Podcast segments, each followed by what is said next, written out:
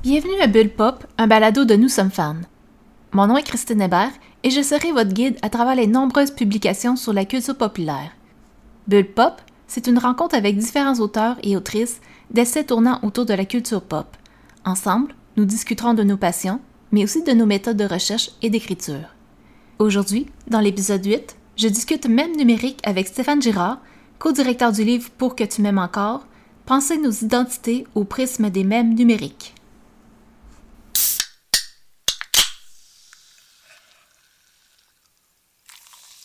Aujourd'hui à Bulle Pop, nous recevons un professeur de littérature et de sémiologie dans le cadre du programme interdisciplinaire en études des enjeux humains et sociaux de l'Université de Hearst. Il est également auteur de plusieurs ouvrages, dont le livre Moi et ma fascination de moi, figure du narcissisme dans la culture populaire. Euh, il s'agit de Stéphane Girard. Bonjour Stéphane. Bonjour, ça va bien? Oui, ça va bien et toi? Ben oui, merci, merci de l'invitation, surtout. Euh. Comme j'ai expliqué, tu es professeur de littérature de sémiologie. Euh, en quoi consiste ta tâche de professeur dans le programme comme étude des enjeux humains et sociaux? J'ai voulu dans le cadre d'un programme assez particulier, dans la mesure où sa nature, elle est à la base interdisciplinaire. C'est un programme qui ressemble, euh, j'imagine, un peu au département de ce qu'on appelle les sciences humaines dans le réseau euh, collégial euh, québécois. Et dans le cadre de notre programme, on est des professeurs, de, des gens qui ont une formation en littérature, des gens qui ont une formation en sociologie, des gens qui ont une formation en histoire. Donc, on est principalement des profs qui relèvent, qui sont rattachés à ces, à ces disciplines-là, et on enseigne tous dans le même programme qui, lui, veut aborder les enjeux de nature humaine ou sociale, spécifiquement dans une approche interdisciplinaire. Donc, où on va euh, multiplier les angles d'analyse, mais où on va surtout essayer, donc multiplier les angles d'analyse, ça serait une approche euh, au sens strict multidisciplinaire, mais on va aussi chercher à faire interagir, à favoriser l'interaction entre les disciplines, donc utiliser par exemple un concept de la sociologie et l'importer dans le domaine de la, littérature, si je te donne un, exemple euh, concret. Donc, on est euh, amené constamment à ouvrir en quelque sorte sa, pratique et la, conception de nos disciplines respectives et de s'ouvrir euh, de cette façon-là aux perspectives des disciplines connexes. Et aussi le fait qu'on est une petite institution, on est amené à donner plusieurs cours différents, si bien que moi, à titre de professeur, de, je, m'attribue le, titre de, sémiologue puisque c'est la formation universitaire que j'ai euh, reçue et j'ai un doctorat dans cette, dans cette discipline-là.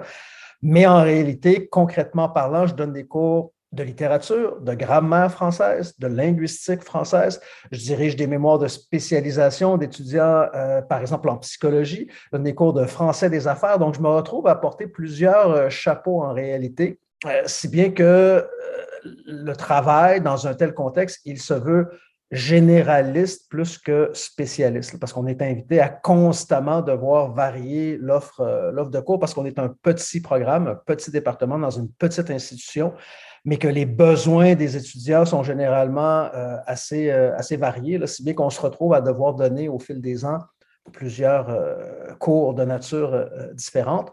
Et ça implique aussi que le prof soit en mesure de s'adapter assez, assez rapidement. Mais sur ce plan-là, l'Université de Hearst, du moins dans le contexte de, la, de, la, francophonie canadienne, fait un peu office de, de, précurseurs dans la mesure où on a tâché ces dernières années de mettre de l'avant des méthodes pédagogiques euh, adaptées euh, à nos petits groupes où on favorise notamment l'apprentissage par euh, résolution de problèmes complexes, l'apprentissage par projet, ce qu'on appelle aussi l'apprentissage expérientiel, la pédagogie inversée. Donc, il y a toute une série de, méthodes pédagogiques qui se veulent innovantes et qu'on cherche aussi à, solliciter dans le cadre de notre, travail. Donc, Ma tâche ressemble à ça, une tâche de généraliste qui euh, multiplie les angles d'approche, privilégie euh, une perspective interdisciplinaire dans une perspective d'innovation pédagogique où on cherche euh,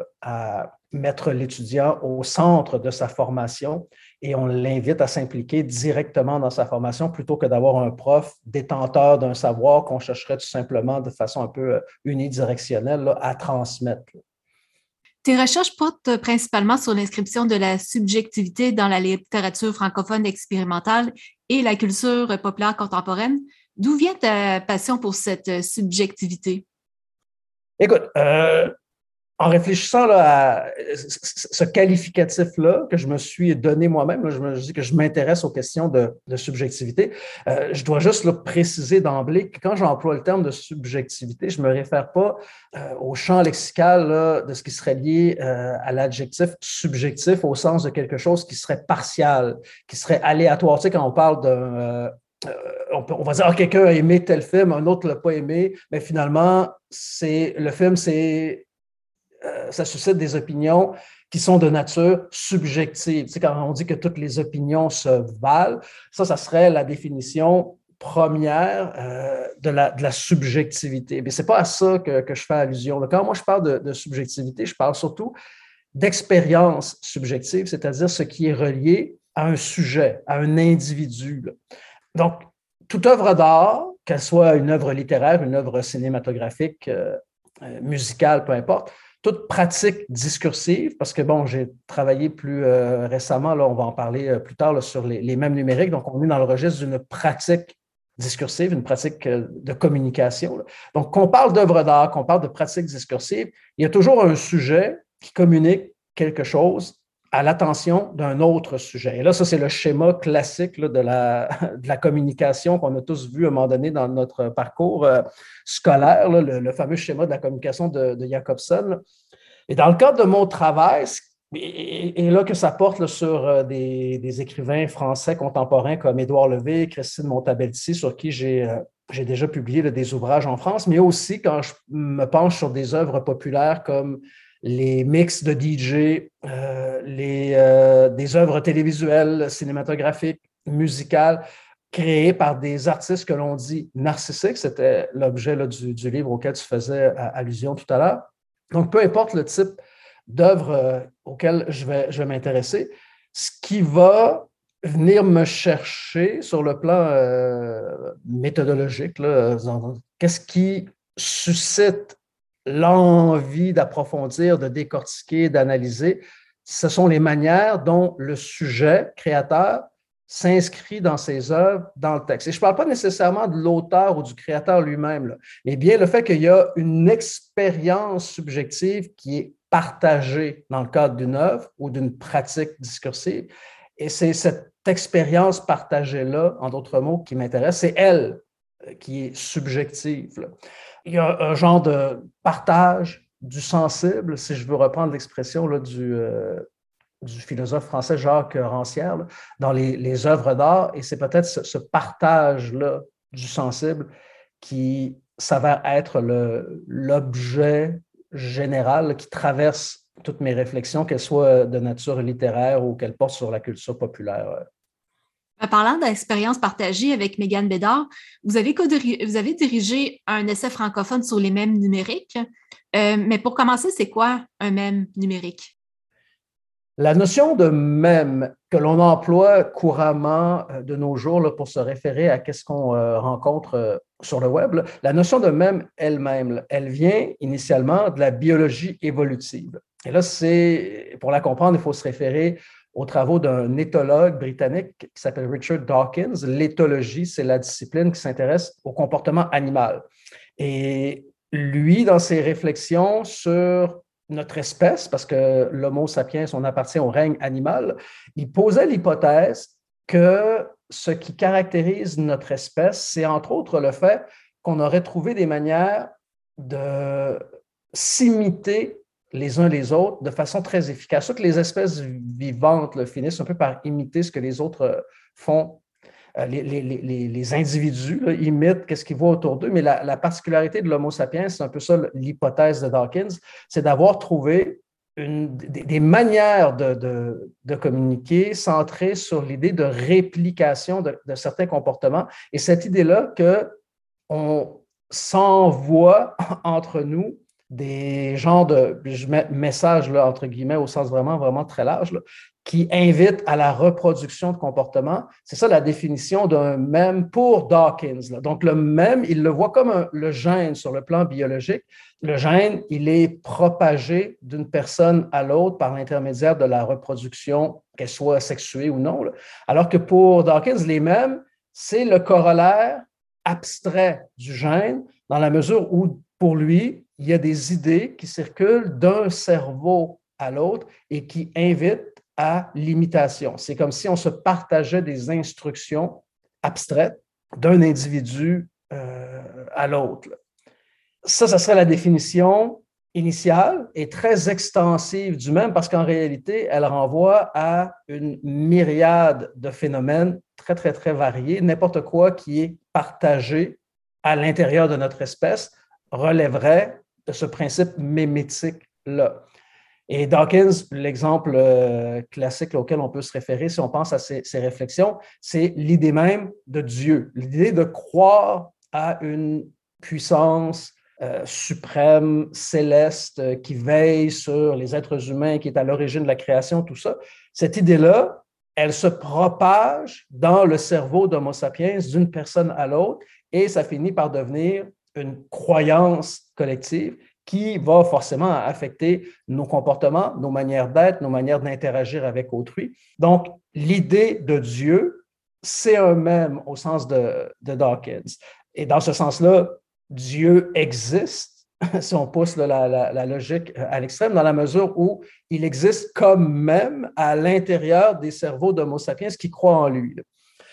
Cela dit, même au sens où on l'entend de nos jours, il a une, euh, une acception qui est plus restreinte. Quand on parle de même désormais, on parle d'un artefact numérique, donc une, une, image qui, elle aussi, se propage d'une personne à l'autre, donc d'un usager à l'autre. On reprend le même principe de la propagation euh, virale qu'il y avait chez le même de Dawkins, sauf que cette fois-là, il n'existe que par l'intermédiaire des dispositifs numériques. Donc, on y accède par l'intermédiaire de nos divers écrans. Et il a une existence plus circonscrite dans la mesure où le même numérique, on va le retrouver sur divers médias sociaux par l'intermédiaire des textos qu'on envoie à notre, à notre entourage. Donc, son existence, elle est plus euh, facilement euh, perceptible, contrairement au même, au sens dawkinien dont on a parlé tout à l'heure, qui était plus présenté par le chercheur comme une, hypothèse, mais il se manifeste sous tellement de formes différentes qu'il devient difficile à appréhender juste sur le plan analytique.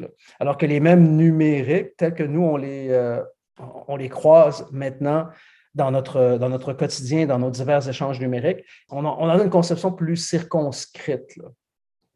Est-ce qu'il y a un même numérique qui te fascine particulièrement? Je ne sais pas s'il y a un, même en tant que tel qui suscite une fascination chez moi, mais je te dirais que c'est surtout des usagers de même qui vont solliciter mon, attention. Et je pense sur euh, un média social comme euh, Instagram, il y a des usagers comme, et ce n'est pas nécessairement des superstars, ce n'est pas des influenceurs non plus, mais ce sont des producteurs de même. Donc, ils ont créé des comptes dans l'optique d'uniquement produire ce, ce type de documents visuels et linguistiques. Donc, on parle de, documents iconotextuels parce qu'il y a une dimension iconographique et une dimension écrite.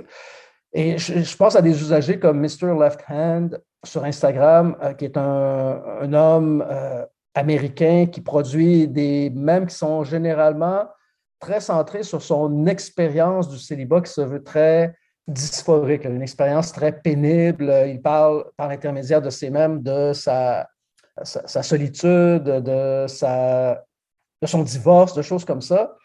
Une usagère d'Instagram qui, elle, elle est d'origine ontarienne, elle, travaille sous le pseudonyme de Mermaid Lagoon, donc la sirène, mais des, des lagons. Euh, elle ne semble pas évoluer, si on se fait à son, euh, pseudonyme, euh, dans, les, Caraïbes, mais elle opère d'une obscure banlieue en Ontario et elle aussi, elle produit des mèmes qui sont extrêmement salaces, à la limite du, euh, vulgaire. Ce n'est pas nécessairement recommandable pour, des, plus jeunes.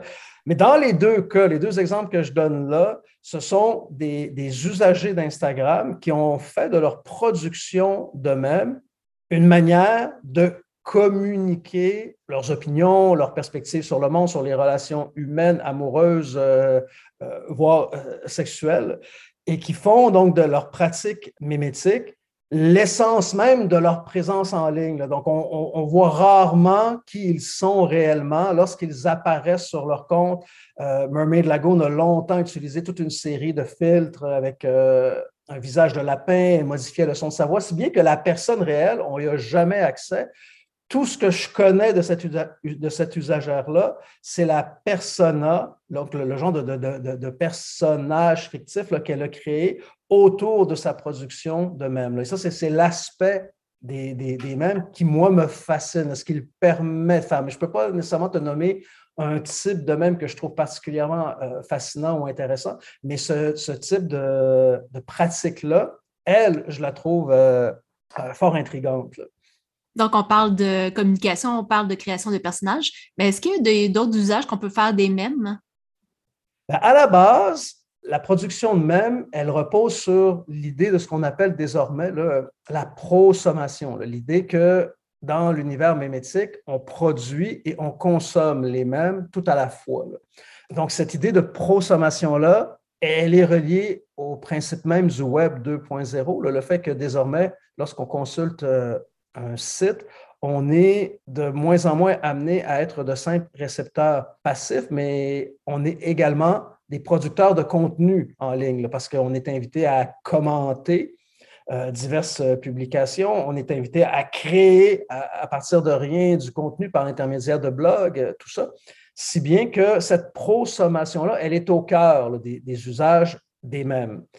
Je pourrais dire qu'il y a des usages généralement humoristiques dans la mesure où plusieurs productions mimétiques, leur objectif principal est de faire rire. Il y a aussi des mèmes qui visent, sur le plan plus idéologique, à prendre des positions, notamment dans le domaine politique. Les premières recherches dans un contexte universitaire canadien-français ont beaucoup porté sur cet aspect-là de la production des mêmes, donc sur leur composante idéologique, comment est-ce qu'ils permettent aux, citoyens de prendre euh, part au discours politique en créant des mêmes qui servent notamment à légitimer un chef, un, politicien, un parti ou à en délégitimer un autre. Donc ça, ça pourrait être deux des grands usages qu'on peut, euh, euh, trouver de cette forme de, de communication-là. Dans ton introduction, tu mentionnes que les mèmes que nous produisons, consommons, sauvegardons, partageons et chérissons révèlent quelque chose de ce que je suis, de ce que vous êtes et de ce que nous sommes. Euh, à quel point les mèmes sont-ils révélateurs de nos marqueurs identitaires?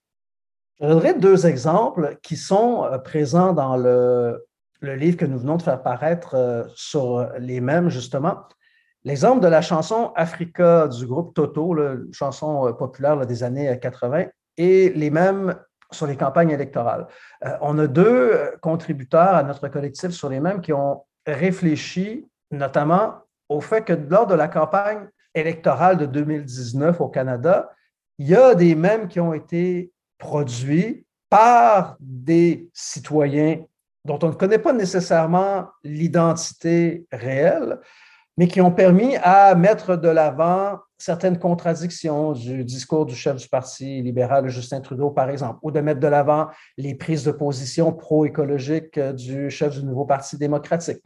Donc, en analysant les mêmes produits et partagés dans le cadre de la campagne électorale de 2019, c'est comme si on accédait soudainement à qu'est-ce que une frange de la population pouvait penser au sujet des, des, des, politiciens et de la campagne qui, avait cours, quand euh, on dit toujours que le, pendant les campagnes électorales que le, le sondage ultime, c'est celui du scrutin, le moment où les, les, citoyens vont apposer un X à côté du nom d'un candidat dans l'isoloir, ils sont en train de prendre l'ultime décision démocratique. Mais on n'a on jamais l'explication du pourquoi tel individu ou tel groupe ou telle région, telle province ont voté pour tel candidat ou tel parti.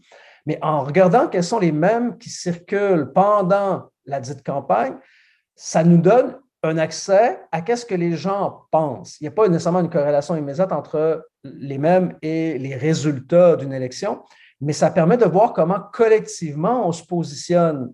Euh, un même qui circulerait abondamment et qui servirait à critiquer tel ou tel politicien, bien là, on pourrait regarder quelles sont les choses qui lui sont reprochées, c'est quoi les valeurs sous-jacentes à ce reproche-là? Donc, ça nous donne un accès vraiment inédit à ce que pense, chérit, opposition qu'adopte, chérit au sens de, le verbe chérir. Qu'est-ce que c'est quoi les, valeurs que chérissent les électeurs canadiens? C'est quoi les, valeurs qu'ils plébiscitent? Donc, ça devient, dans ce sens-là, l'indicateur de ce que nous sommes comme, comme électorat euh, au Canada.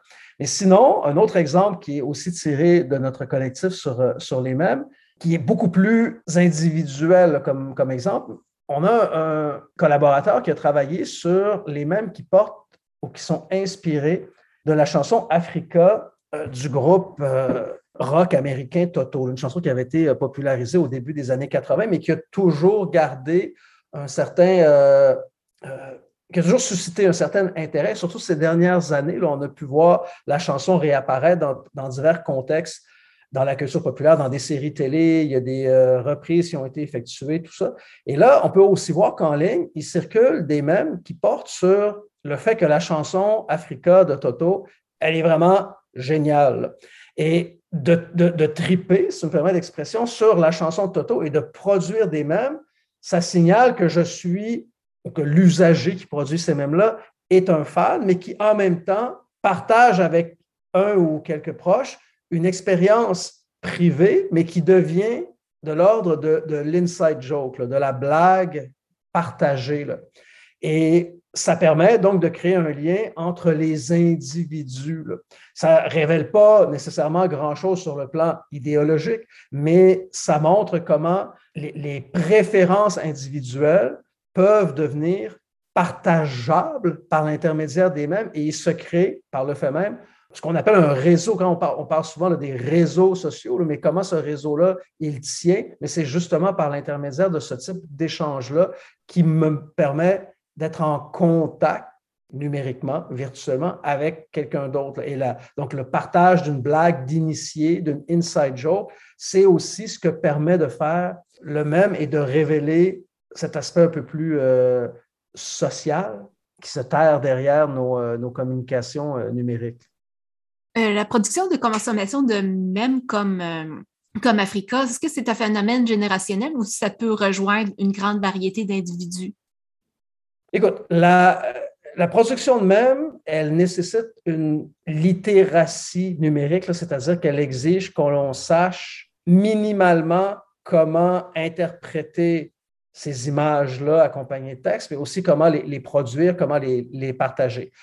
Peut-être que les générations euh, Y, Z, qui sont plus familières d'emblée avec les téléphones intelligents, les divers dispositifs qu'on y retrouve, ben, peut-être qu'elles vont avoir une facilité plus immédiate avec ce type de, communication-là. Mais cela dit, je ne crois pas qu'il faut prendre nécessairement pour acquis que la littératie numérique, elle est innée chez euh, les générations plus, euh, plus jeunes. Ça m'avait frappé dans le cadre d'un cours où j'avais demandé à, des étudiants de mettre en, place une campagne promotionnelle virtuelle euh, sur Twitter. et à ma grande surprise, j'avais constaté que la plupart des étudiants ne savaient pas comment rédiger un tweet, et même les, mots-clics, les hashtags, l'emploi des euh, arrobas pour euh, taguer, entre guillemets, euh, quelqu'un, ça ne semblait pas aller de soi non plus. Donc, les codes qui régissent la production d'un tweet, ils doivent être appris. C'est un peu la même chose que la, production de même. Il y a forcément un processus d'acquisition qui est peut-être d'emblée le plus près des habitudes des plus jeunes générations, mais comme tout langage, c'est quelque chose qui s'apprend. Et c'est un peu une hypothèse que ma, collègue Megan Bédard et moi euh, posons dans le cadre du, collectif que nous avons publié sur la, question, cette idée que peut-être qu'il y a avec les mêmes une forme de langage émergente qui aujourd'hui est peut-être marginale dans la mesure où elle est limitée à l'univers numérique et à certains types de communication, mais il n'y a rien qui dit que dans quelques années, ça ne sera pas une forme de communication extrêmement répandue et dont la compréhension des codes va être partagée par un plus grand nombre de, euh, personnes. Mais ça prendrait quoi, par exemple, pour qu'on puisse développer une littératie euh, numérique par rapport à une littératie euh, plus conventionnelle, littéraire? il y a une, la, pratique elle-même quotidienne du même, il y a des gens qui, apprennent, si tu me permets l'expression, sur, euh, sur le tas, mais de comprendre qu'est-ce que le même fait du point de vue théorique, ça serait aussi une partie importante de la réflexion justement sur la, la littératie numérique. Et c'est là que notre ouvrage, à mon sens, vient ajouter j'ai ajouté, mais réalité, il n'y a pas beaucoup de recherches qui ont été effectuées encore euh, en langue française sur la question. Euh, il jette les bases de ce que pourrait être l'enseignement d'une littératie mémétique à proprement parler. Et euh, c'est votre livre justement qui a été publié en 2021. la question que je me pose, c'est ben, avec les études qui se sont faites surtout en anglais, pourquoi ça a pris du temps pour retrouver des études francophones sur les mêmes. Tu te souviens tout à l'heure, on parlait du fait que la notion même de, de elle venait de Dawkins, qui est un chercheur euh, britannique. Donc, ces, réflexions, elles ont, elles ont été produites initialement en anglais. La discipline qui a découlé de ces réflexions-là et qu'on a appelée la mémétique, donc qui s'intéresse au même dans sa définition très large, dont on parlait tout à l'heure, euh, elle a amener le regroupement de certains chercheurs de langue anglaise qui se penchaient sur les théories de, Dawkins. Il y a même eu un, organe de diffusion qui a été créé qui s'appelait le Journal of Memetics. Et tout ça, c'était en anglais que ça, se faisait. Du reste, l'anglais, c'est la lingua franca sur le web. Je ne t'apprends rien en, disant cela. Même une, euh, une des, chercheurs euh, à s'être intéressée à la question du même numérique euh, je, fais référence à Limor Schiffman, c'est une chercheure israélienne, mais son livre s'intitule Memes in Digital Culture, c'est un livre en anglais. Donc, c'était d'abord et avant tout une problématique venue de réflexions faites en langue anglaise. Quand ça s'est mis à circuler, c'est l'anglais qui s'est imposé comme étant la langue, la langue, la langue d'usage pour euh, discuter de ces choses-là. Et donc, le, français, on a peut-être un peu tardé, ça a pris un certain temps, mais c'est la même chose, par exemple, avec euh, la théorie queer qui est apparue euh, euh, aux États-Unis avec les travaux de Monique Wittig, euh, Judith Butler, et ces, réflexions-là se sont faites en anglais initialement, et ça a pris un certain temps avant qu'elles traversent du côté francophone. Puis j'ajouterais que les, recherches qui portent sur des phénomènes culturels populaire au sens vraiment, vraiment très large. Puis les mêmes, on peut s'entendre que c'est une forme de communication très pop dans la mesure où euh, tout le monde peut se l'approprier. Elle concerne la population en général. Et les euh, études culturelles, les réflexions de nature académique, théorique sur la culture populaire, elles sont aussi à leur début en français. Alors que les cultural studies, dans le domaine euh, anglais, elles, elles ont une histoire un peu plus un peu plus longue. Puis, bon, les cultural studies, elles nous viennent, elles aussi, d'ailleurs, de, l'Angleterre. Et c'était des travaux de chercheurs anglais initialement qui avaient, qui qui proposé euh, de, se pencher sur de telles problématiques. Donc, on est un peu euh, à, la, à, la, remorque des, des recherches en anglais, mais là, l'importation de ces concepts-là et la mise en place de tout un vocabulaire qui n'existe pas nécessairement encore en français. On parle, aller jusqu'à tout récemment, les locuteurs francophones utilisant encore le terme de mime. Donc, on parle des mimes, qu'on se partage, ah oui, envoie-moi un mime, euh, alors qu'on a pris le parti pris euh, dès le départ que dans notre livre, avec nos collaborateurs, on allait parler de même. Le mot existe en français et ensuite, il peut se décliner en euh, une famille de mots, qu'on parle de la mémisphère, qu'on parle de euh, d'une image qui serait méméfiable, donc qui se porterait bien à la méméfication. Une fois que le même est écrit, on peut dire que cette image-là a été méméfiée. Donc, tu vois qu'il y a toute une série d'adjectifs participe passés euh, de, noms communs qui se mettent à émerger de ces réflexions-là, mais on n'a pas encore, euh, ce, lexique-là, il n'est pas encore stabilisé. donc, c'est véritablement un champ disciplinaire en émergence dans la langue française. Puis c'est le côté vraiment euh, excitant de la chose, c'est qu'on participe à la, à, la création d'un domaine de réflexion euh, véritablement inédit en langue française. Si moi, par exemple, j'aimerais ça faire une contribution, une analyse d'un même en particulier, quelle serait l'approche méthodologique à privilégier? Première chose, si on veut poser un regard critique sur les diverses pratiques euh, mémétiques, je dirais que la première chose à faire, c'est de décrire.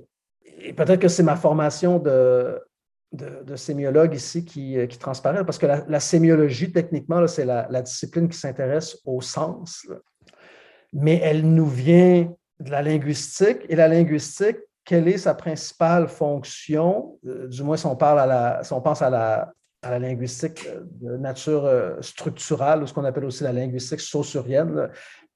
Ce qu'elle cherche à faire, la linguistique, c'est décrire les phénomènes langagiers qui se présentent devant elle. Donc, le postulat fondamental chez les linguistes structuraux, c'est de dire voilà l'état de la langue telle qu'elle se présente au chercheur devant lui de manière synchronique. Et qu'est-ce que le linguiste va chercher à faire? C'est de décrire les divers éléments de cette langue-là et comment ils interagissent entre eux et que tout ça forme un système. Je te, vulgarise en, une phrase euh, l'essence de la méthode linguistique.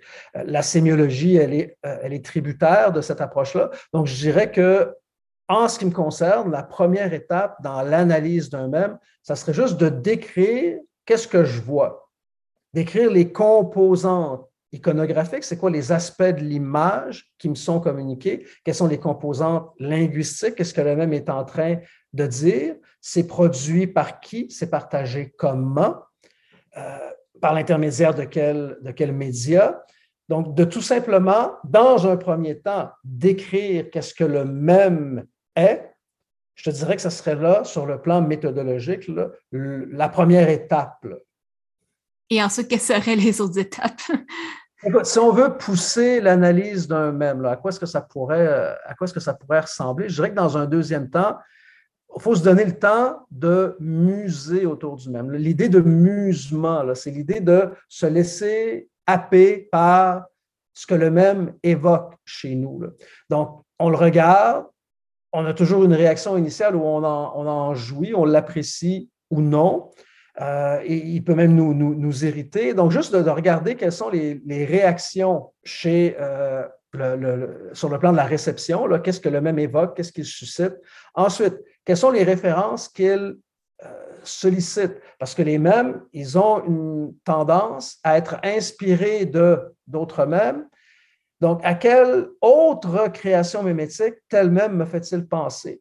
Est-ce que ce même-là, il est la reprise d'une image préexistante à laquelle on aurait ajouté euh, une nouvelle composante linguistique? Euh, est-ce que c'est une image à laquelle on a changé un élément iconographique, donc on a changé une partie de l'image et on a ajouté quelque chose d'autre? Est-ce que c'est une réinterprétation complètement originale ou elle s'appuie sur d'autres types de réinterprétations qu'on a déjà croisées dans la même sphère? Euh, donc, ça, ça serait, si on veut, le deuxième temps de, l'analyse, celle du, cette étape-là du musement où on se laisse embarquer dans un genre de jeu d'association, si on veut. Puis ensuite, là, si on veut véritablement approfondir euh, la chose, et c'est peut-être mon, réflexe de, chercheur dans, dans le cadre d'un programme de nature interdisciplinaire, mais c'est clair que pour ma part, il me semble fécond cette idée d'aller chercher dans des disciplines connexes des, des, notions qui permettraient de donner du sens au même qui est devant moi, de donner du sens à, la, à, cette pratique-là. Je te donnerai deux, deux exemples qui, qui, me viennent comme ça en tête. La, la, notion de palimpseste et celle d'inconscient. La notion de palimpseste, elle nous provient des travaux de, Gérard Genette, qui est un narratologue. Donc, tous ceux qui ont fait des études littéraires, qui se sont intéressés aux questions de narratologie, donc le narrateur, comment est-ce qu'on raconte une histoire, les sauts dans le temps, tout ça.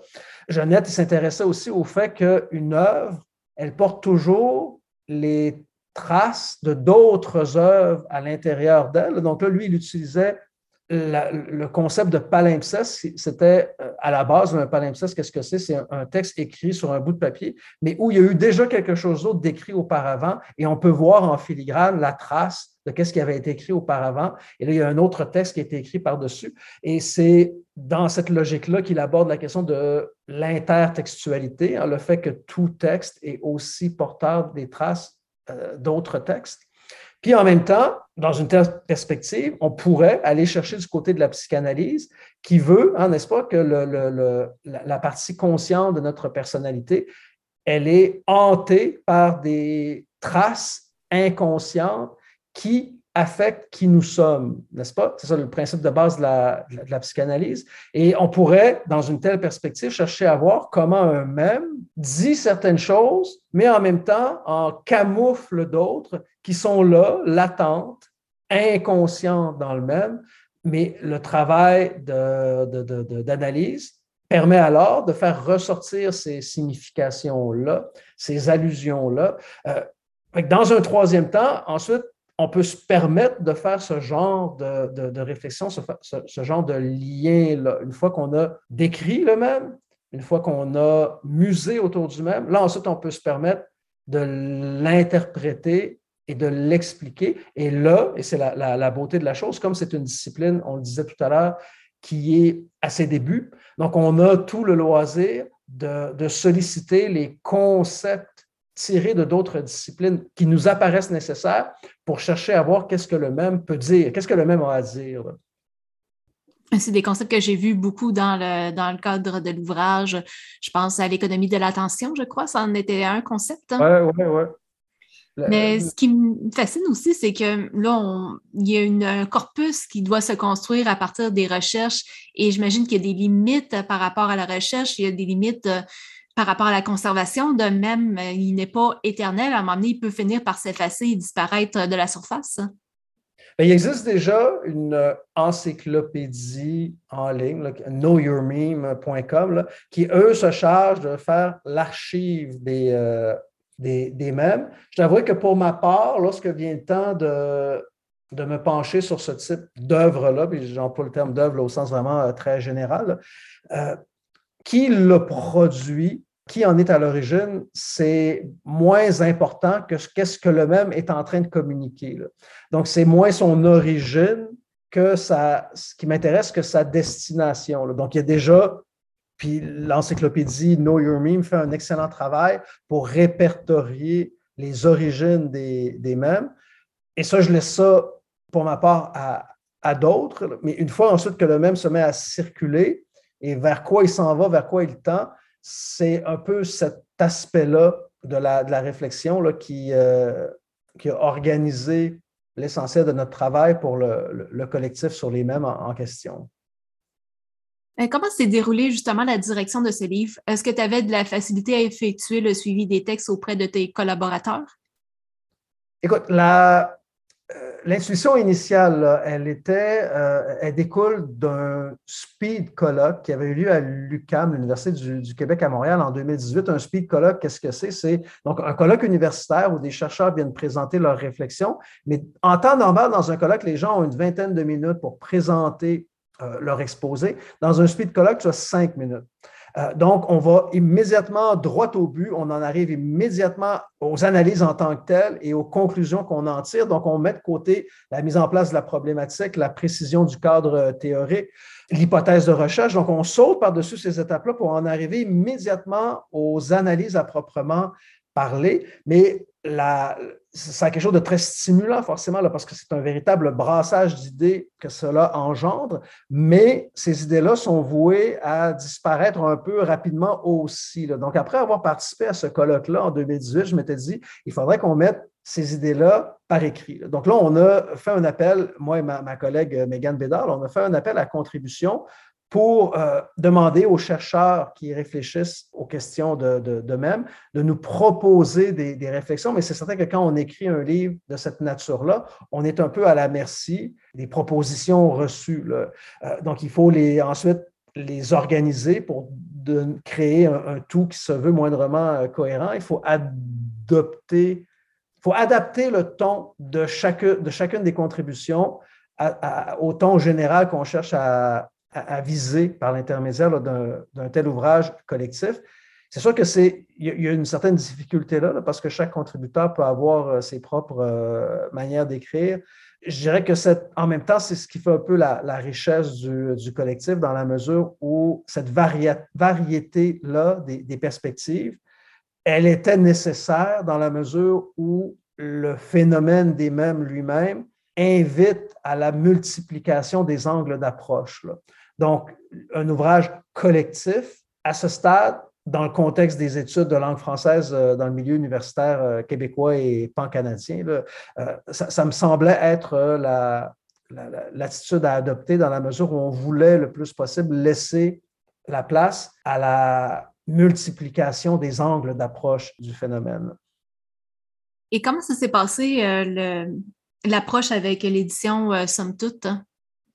Écoute, on a eu un accueil vraiment très chaleureux de la part de l'éditeur une euh, toute nouvelle collection spécifiquement a été créée pour accueillir notre, euh, notre ouvrage, la collection Culture vive, euh, que ma collègue Megan Bédard et moi-même allons diriger. Donc, le livre sur les mêmes, c'est le premier ouvrage à sortir dans la collection Culture vive, mais il y en aura d'autres. C'est donc nous deux qui allons donner l'orientation à cette collection et qui allons faire office de directeur euh, euh, littéraire. Et ce qu'on cherche à faire avec la collection Culture Vive, c'est de proposer des ouvrages qui se penchent sur les œuvres tirées de la culture populaire, sur des pratiques qui relèvent du domaine populaire, et de le faire justement de façon accessible, mais informée. Donc, ne pas perdre la rigueur universitaire, mais en même temps s'assurer que le, le, contenu soit euh, le plus accessible euh, possible pour rendre justice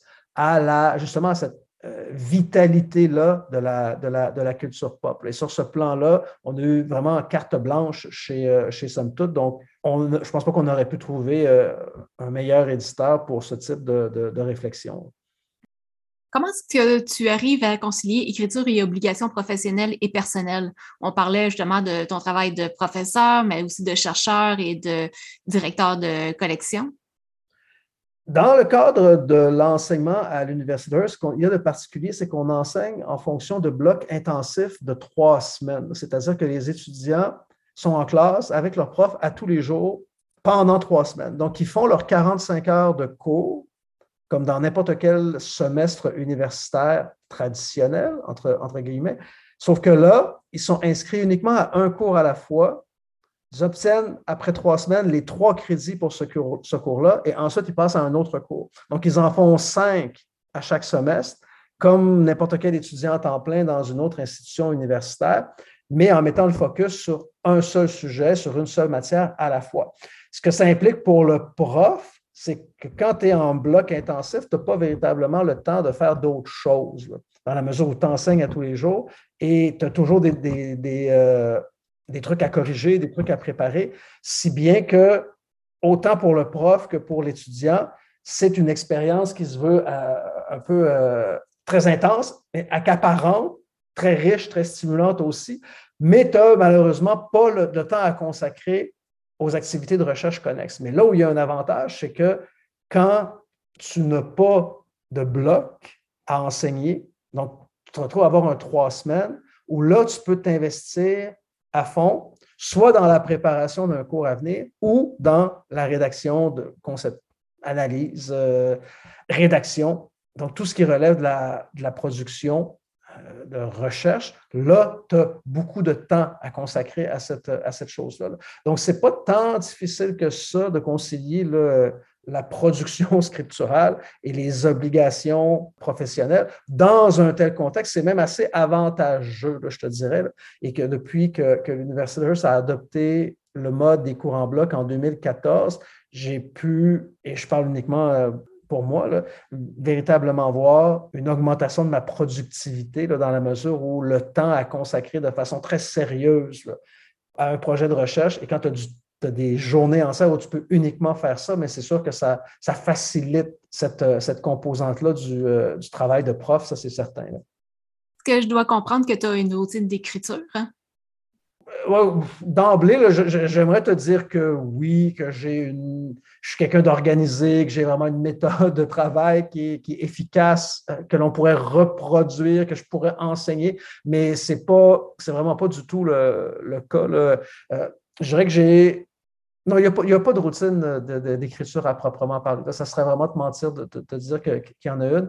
Mais il y a euh, ce que j'apprécie de, de mon travail par rapport justement au, à la livraison de l'offre des cours en bloc, le mode de prestation des cours, c'est justement cette, liberté-là liberté -là euh, que ce type de cours-là euh, apporte. Mais aussi le fait que, pour ma part, je suis assez euh, mobile quand vient le temps d'écrire, c'est-à-dire je fonctionne avec mon portable dans n'importe quel contexte, j'ai mes écouteurs, ma musique qui m'isole de, mon entourage. puis je suis le genre de, de personnes qu'on va voir dans un Starbucks avec euh, son portable qui est consacré, euh, qui consacre cinq heures de temps à un fichier Word. Donc, je ne peux pas dire qu'il y a une routine à proprement parler, euh, dans la mesure où je m'adapte aux divers contextes où, où, je me trouve quand vient le temps de, de mettre la main à la pâte, mais il n'y a, pas une, de choses que je pourrais recommander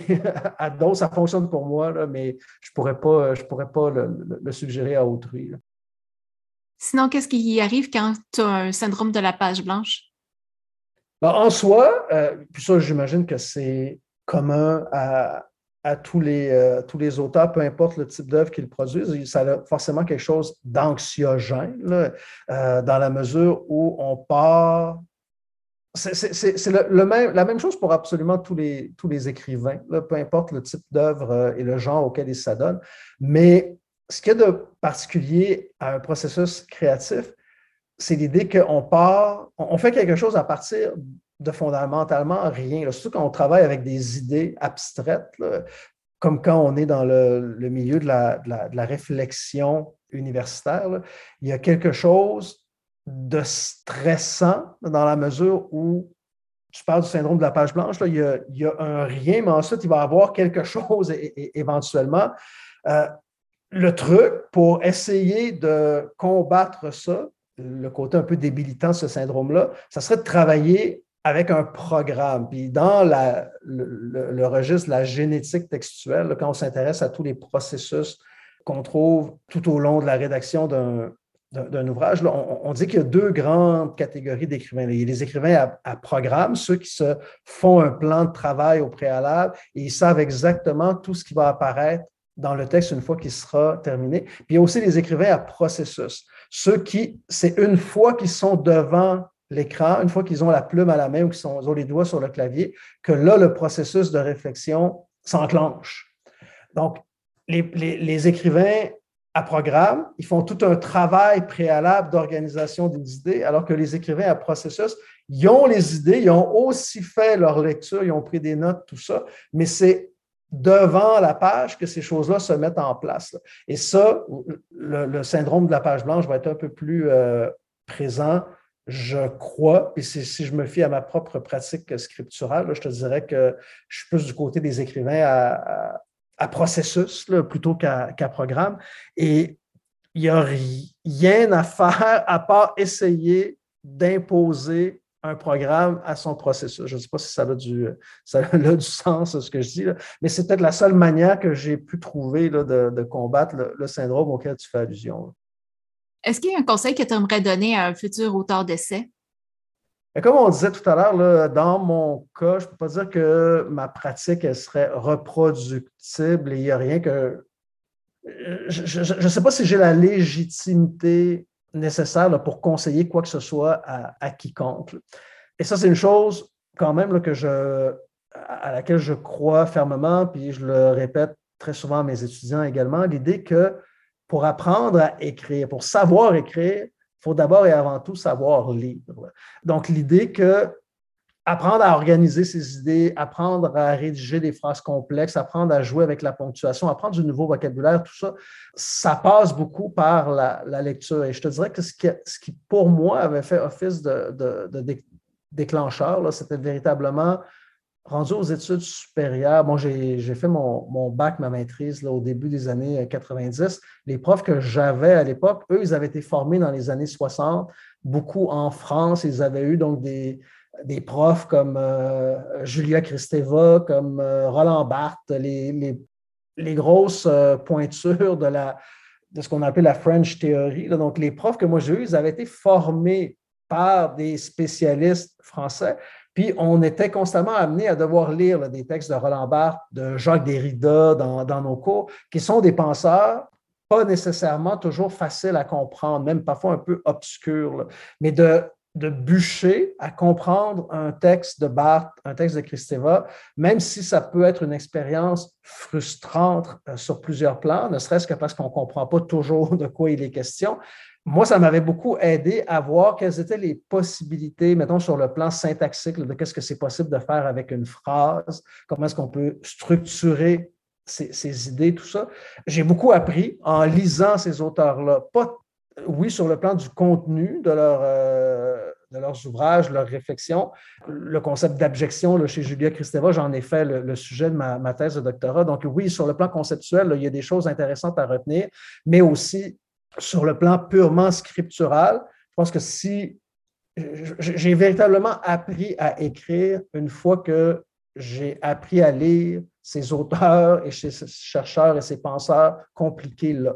Donc, le conseil que je donnerais pour répondre à ta question, c'est si vous voulez savoir écrire, bien, apprenez d'abord et avant tout à lire. Ça va être un, premier, euh, une première étape de, de franchir. Quel sera ton prochain projet d'écriture?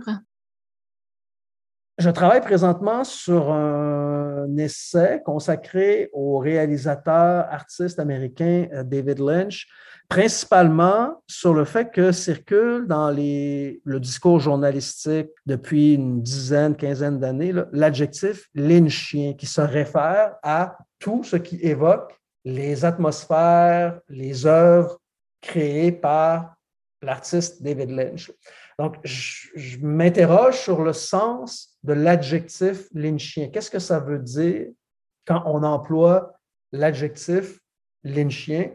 Euh, donc, je propose une réflexion initialement euh, linguistique, mais ensuite, je veux voir comment est-ce que, à partir de cet adjectif-là, on a pu en arriver à chercher à concevoir une conception de la narrativité, donc du fait de raconter une histoire qui serait plus complexe que le, modèle euh, hollywoodien dominant ou traditionnel.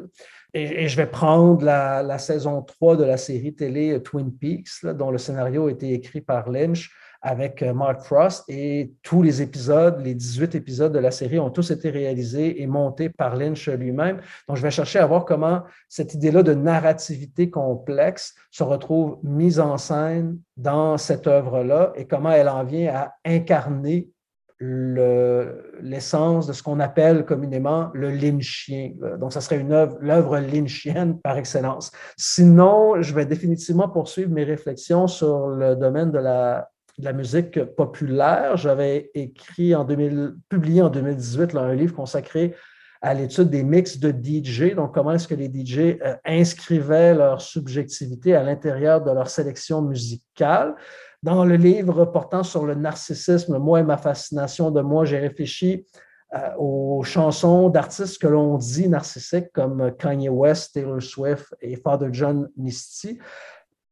Et j'ai envie de poursuivre la réflexion plus générale sur l'art de la chanson populaire. Qu'est-ce que ça implique sur le plan de la, de la subjectivité, encore une fois, pour reprendre le terme du début de notre réflexion. Et ça, c'est un projet à, plus moyen terme, je te dirais, mais c'est quelque chose euh, qui s'en vient également.